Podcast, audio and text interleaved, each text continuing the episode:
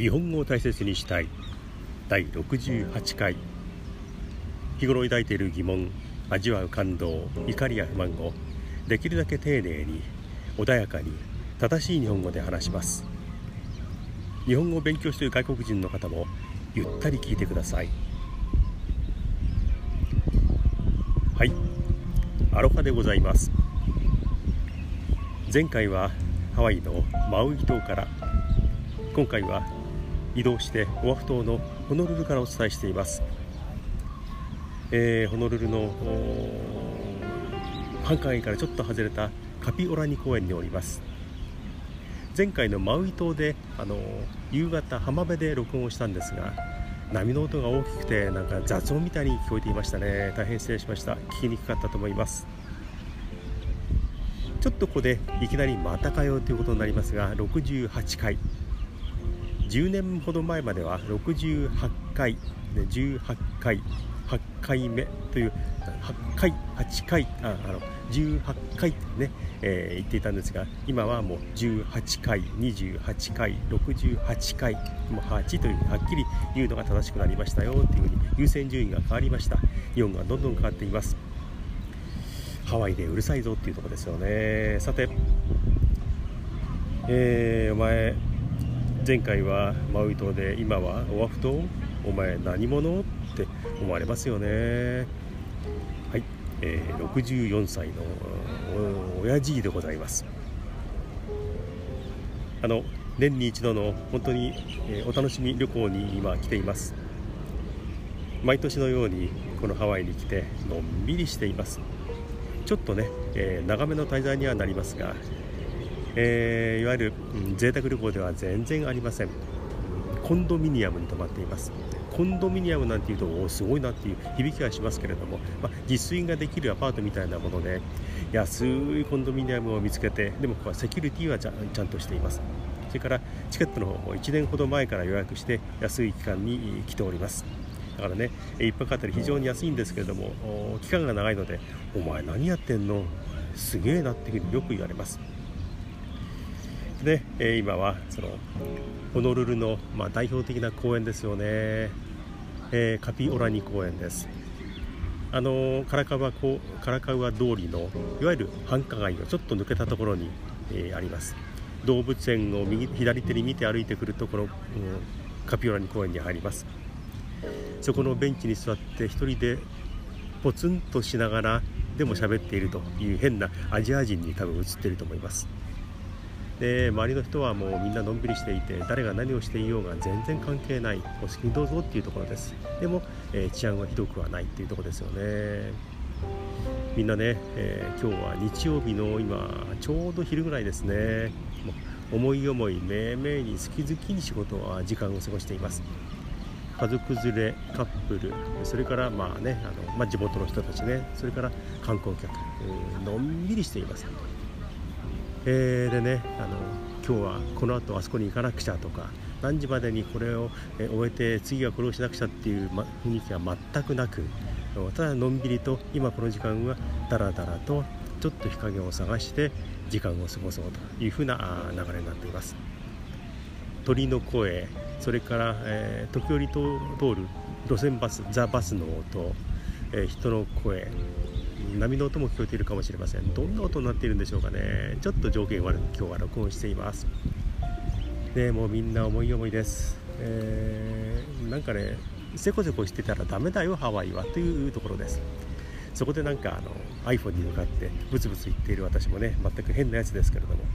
でもねこのねだらーっとした感じがね大好きなんです。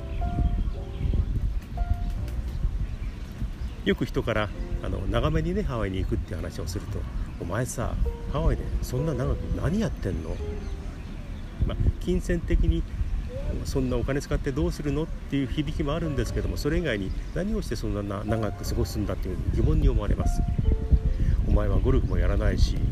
ん特にショッピングが好きなわけでもないし何やってんの？いやただまあのんびりとしてるんだけどね公園寝そべったりダラダラやってるんだよねなんて。へえ。誰と行くの？いやまあ誰って、うん、奥さんとか妻というかね、えー、さんと行くんだよって言うとえー、信じられない。俺は絶対無理だ。っていうふうに、えー、よく言われます。で何してるんだっていうこと誰と行くんだっていうので、ね、みんなびっくりしてうおーっていわゆる。昔に言うとドン引きされる。信じられないお前はアホかっていうふうに、えー、取られます。でもねえー、本当何かをしなくてはいけない。ここにいて何かをするんだっていうのはない感じで来てのんびりできるっていうのが、えー、ハワイの一番の良さではないかなというふうに思います。で今回はちょうど、えー、ハロウィンの時期にぶつかりました。ハロウィンです。前回去年来た時にもハロウィンとまあほぼ重なったんですが今回はね時間帯的にももろにハロウィンのあのパレードではないんですけども人手にぶつかってしまいました、まあ、楽しかったんでたまにはじゃあカラカウア通り一番の、えー、繁華街に行ってみるかっていうんであの行きました。そうするとねもうあのみんな思い思いの仮装ですよ。いまだにスーパーマリオドラゴンボールそれからね、定番の魔法使い、えー、殺人鬼ジェイソン忍者タートルトイ・ストーリー。でそれ以外にも頭にナイフが刺さったようなものをかぶって、え服をペンキでっていうかね絵の具で赤く染めて、えなんか頭にナイフ刺さっちゃったのよ困ったのよっていうおばあちゃんとかね、えいろんな人がいます。えーねあの渋谷でも日本の渋谷は飲酒禁止になったそうですが、えこちらはお酒を飲んで楽しもうっていうムードはもうほとんどハロウィンではありません。えー、仮装をしてなんとなくイエーイハッピーハロウィーンとか言いながら、えー、みんなが歩いている結構日本人の観光客も事前にこの時期に来るということでやっぱりハロウィンの服装を用意してきてるっていう人が多いようですよね。あるいは来てみてあ今日ハロウィンでみんな仮装してあそこ歩くんだっていうのが分かってドッキホテルに行ったりとかあね、えー、安い洋服を売ってるとことかに行って、うん、いろんなあのハロウィン用の衣装を買ったりっていうことがあるようです。結構日本人の姿も目立ちました。でねえー、こっちのハロウィンはね、まあ、お子さんはもちろんですがお年寄りがね結構いわゆるノリノリで、えー、仮装をして歩いているというのは結構ありますよね人手は多いんですがあの怪しい感じ危ない感じはまあ感じないなというね、えー、やっぱりあこれがハロウィンなのかなでも観光地のハロウィンなので、えー、ちょっとねあのまた違った感じはするんでしょうけども、えー、本当のアメリカのハロウィンとは違うかもしれませんがなんとなくあ日本とはさすがに違うなというふうに思いました。でねあのあれだけ、えー、いろんなキャラクターがあってその仮装をしている人たちがいっぱいいるのにミッキーとかドナルドとかっていうのはないんですよね。やっぱりそういうのはキャラクターとしてあのハロウィンには向かないんでしょうかね。ただし、えー、アラモアナセンターに行った時にはあのディズニーショップがあってえーと、人手が多くなるカラカウア通りの人手が最高の時のちょっと前の夕方に行ってみたんですがもうディズニーストアの前に子供たちの列がずらーっとできていてだから小さい子にとってはディズニーストアのキャラクターたちはハロウィンのヒーローというかね何かもらえるそうなんですがすごくもうみんな子供たちが喜んでいる並んでいる。でも大人の仮装の対象としてはミッキーもドナルドもそれからねいわゆる典型的な、え、ディズニーの、キャラクターっていうのは選択されないんだな使われないんだなっていうのを思いました「トイ・ストーリー」とかはね確かディズニーですけれどもね、えーヒーローのミッキーやドナルドどこに行ったんだミニーもいないぞっていう感じの、うん、ハワイのハロウィンでございました。でね話があっち行ったりこっち行ったり当然しちゃいます。ごめんなさい。で今回ねあの初めて海外でいわゆる、ネットが使える w i f i が使えるルーターを借りました。今まではあのハワイに来ても、まあ、ルーターは使わずにスマホを持ってきても、えー、w i f i があるところでえ、いろんなことを調べて、まあ、ホテルの中ではね w i f i が使えるのでそこで情報を得てね調べ物をしていろいろ動いたりしたんですが今回はどこでもネットが使えるようにルーターを借りました。成田でねちゃんと借りてきました。で、えー、ルーターを借りていない頃は、えー、スマホはあるけれども w i f i はどこだ？スタバでは使えるからスタバのそばに壁に背中をつけるようにして w i f i の電波をもらいましょう。からあここはなんか w i f i あるぞ。あじゃあバスの時間を調べよう。あそこに行くためのバスルートを調べよう。あのお店はどこにあるのかな？なんてやってました。でそれがねルーターを持ってみるとどこでもバスの時間は分かるし店とかあの観光地、ね、そういうとこも行きますから、えー、そういうとこを探すのも分かるしで日本の情報もネット上では、えー、結構早めにね見ることができる。やっぱりねルーターを1回使ってしまうとこの便利さはちょっと変えられないですね。ルーターなしの次の海外はちょっとないんじゃないかなというふうに思います。運命の利器やっぱり便利ですよね、え、スマホに頼っている自分っていうのもね、えー、感じます。ビールが私大好きで、えー、こっちでもかなり飲みます。ただ外とか公衆のところではえー、お酒が飲めないところなので困ってるんですがでもホテルとかあるいはちょっとこっそりうんとね、えー、お酒を外でっていうことをやることがあります。でねビールが大好きで、えー、どこで何を買おうかなってある程度どこのお店は例えばドン・キホーテハワイでは有名なあの日本のドンキがありますが、えー、あそこで買う。あとはセーフウェイあと三つ輪という最近できたスーパーがあってうんそれからホールフーズはあんまりお酒は買わないな、えー、どこで買うのが一番いいかっていうのねもうリサーチしていてある程度分かっているんですが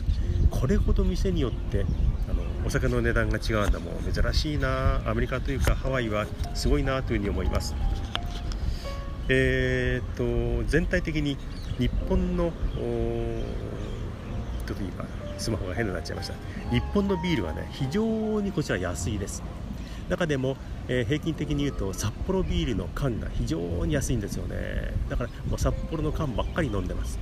でも店によってはキリンの一番搾りの方が安かったりあるいは札幌と同じ値段だったりするのであれどうなってるのかなというのに思います。店によってビールの値段が非常に違うこの札幌。じゃすいません。ホノルルでございます。ね。札幌大好きになってしまいます。このね、えー、ハワイに来ると。でそういう中でよく使っていたホテルから近い、えコンドミニ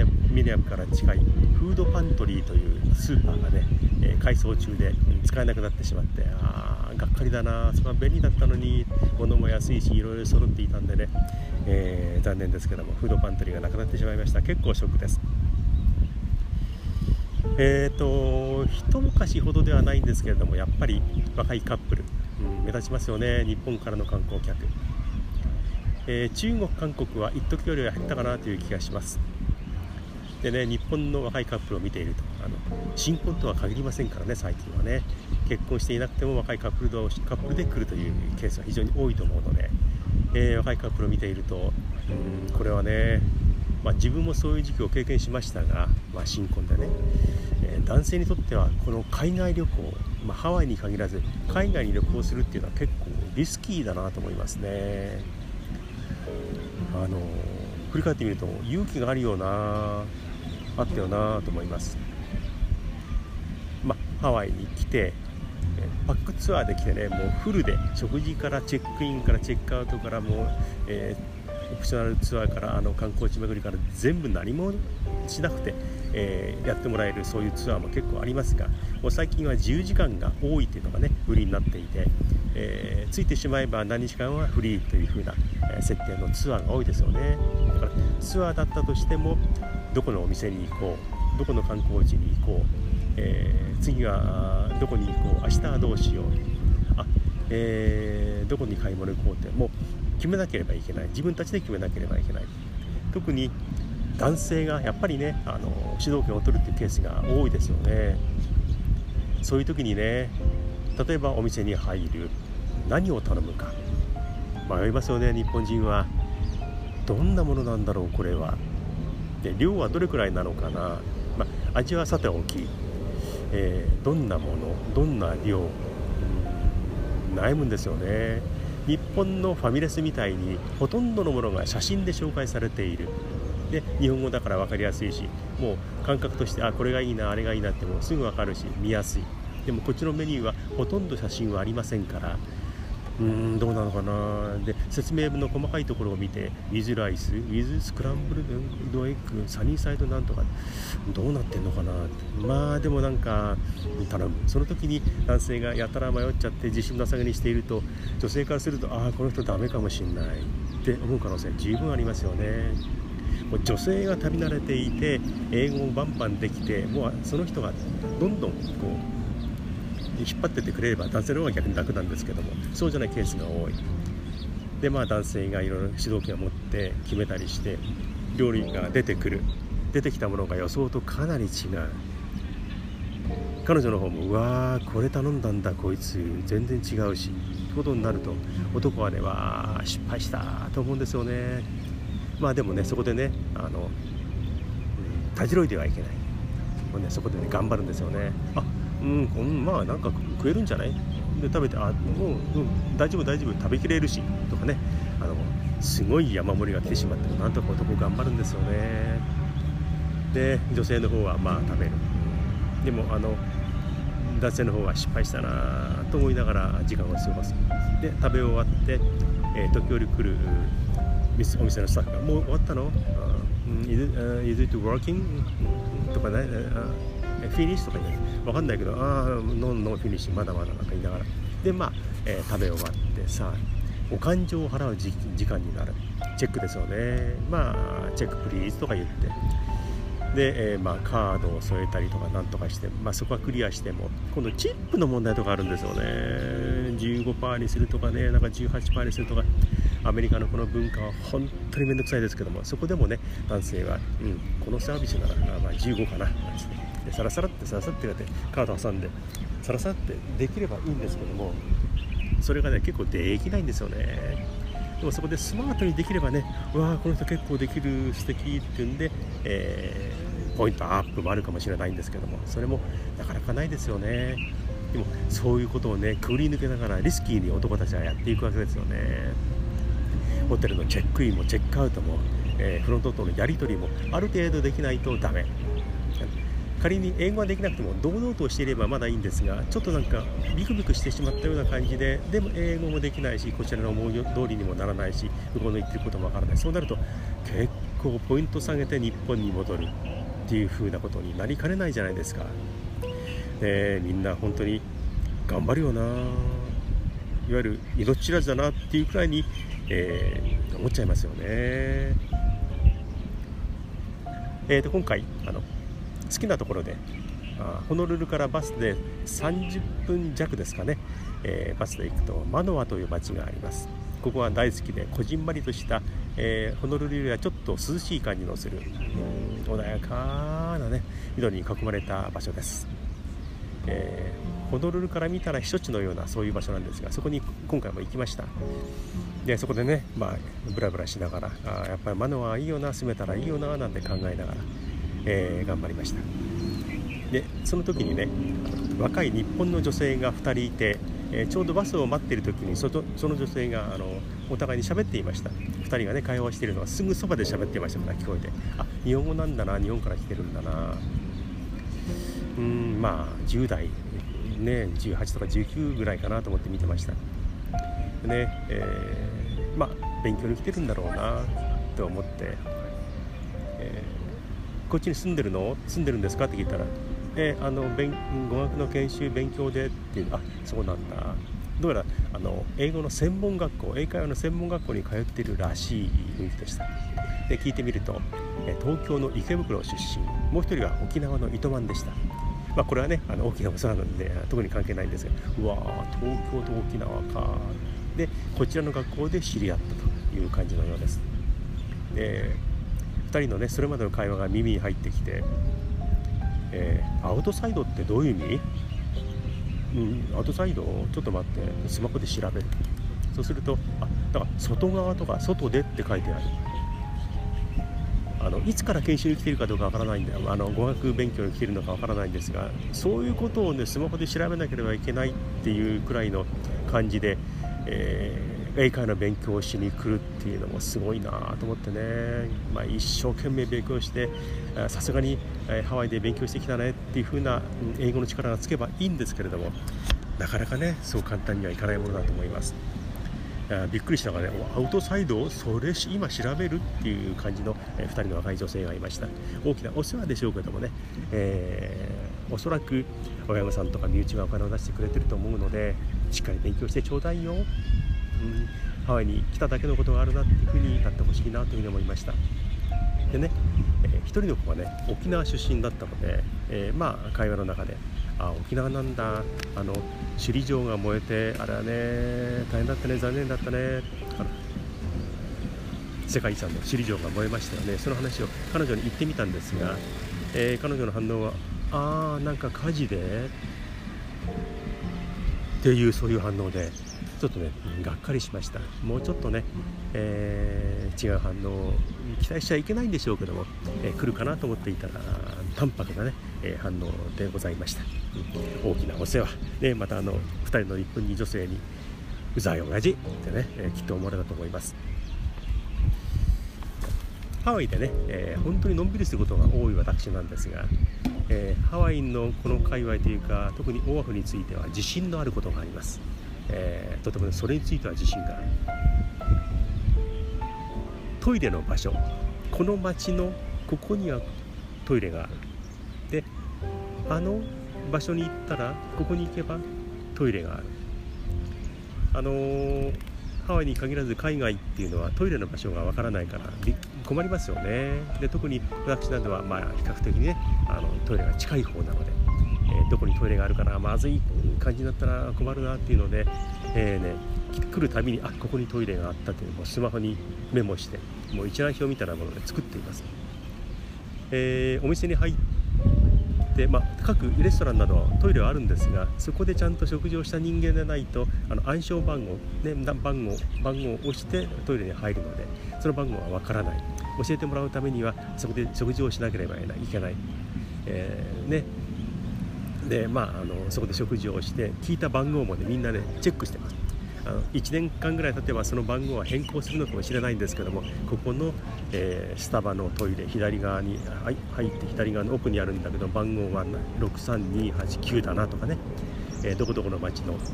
えー、レストランこのロコモコ屋さんは、えー、言えばトイレ貸してくれるけども番号は6238だなとかね。もうみんなチェックしてありますでどこどこのセーフウェイスーパーは突き当たって左側とかどこどこのホールフーズスーパーの、えー、トイレは突き当たってちょっと右側とかね、えみんなねメモしてあります。えー、マノアのトイレも意外なところに公衆便所があって便利だよっていうこともねチェックしてあるのでもうね、うん、ほぼいろんな街のトイレの場所についてはね私の中でも網羅されていますからねもうね余裕しゃくしゃくではありませんが、えー、トイレの場所についてはね非常に自信があります。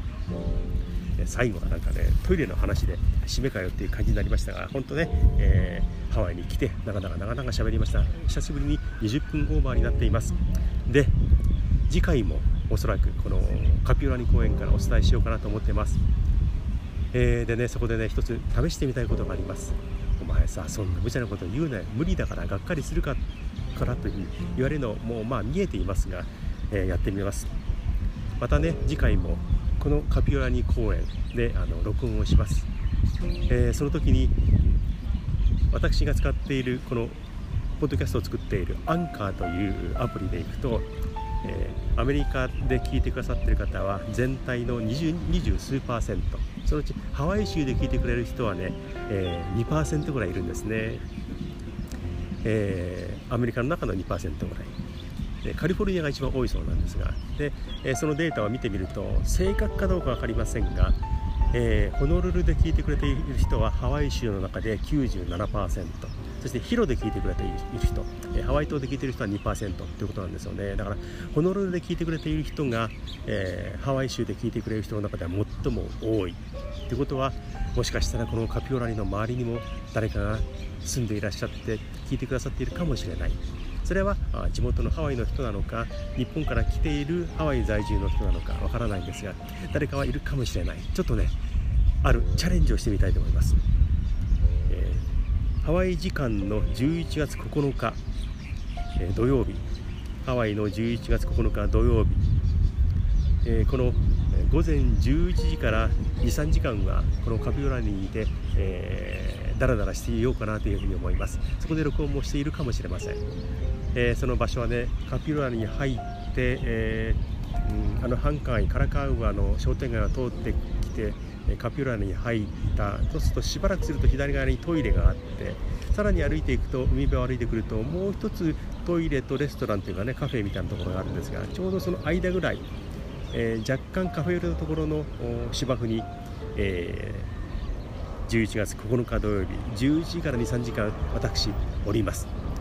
えー、おそらく首に白目のバンダナを巻いていようと思います。目印でね。で、えー、帽子はオレンジ色の帽子をかぶっているつもりです。これはロングボードの帽子ですよね。あのブールのビールのブランドの。もし見つけたら、えー、私来ました。っていうふうに名乗って一声かけてください、えー、日本の親父ポッドキャストのあの人ですか？えー、こんちゃんですか？でも構わないんでもしその時間空いてる方で行ってやろうかっていう人がいたら来てみてください、えー、かなりのチャレンジをしました。11月9日土曜日11時ぐらいから、えー、その場所。えっとね、えー、ライフセーバーの監視塔みたいな 2F と書いた 2F と書いた監視塔がありますがその右後方の辺りに私、えー、いると思います。もし来てくれたらね大歓迎なんですけどもねこのところコメントもね、えー、いいねも、えー、あのブログの方にも全くいただけていないし無理ダメでもともとで今話してみました。いやー長いですね。30分近くなってしまいました。今回のこの第68回、えー、日本語を大切にしたいハワイホノルルカピオラニ公園からお伝えしました。ということで今回は本当に早口長いごめんなさい。でも聞いてくれて本当にありがとうございます。心から感謝します。では To be c o n continued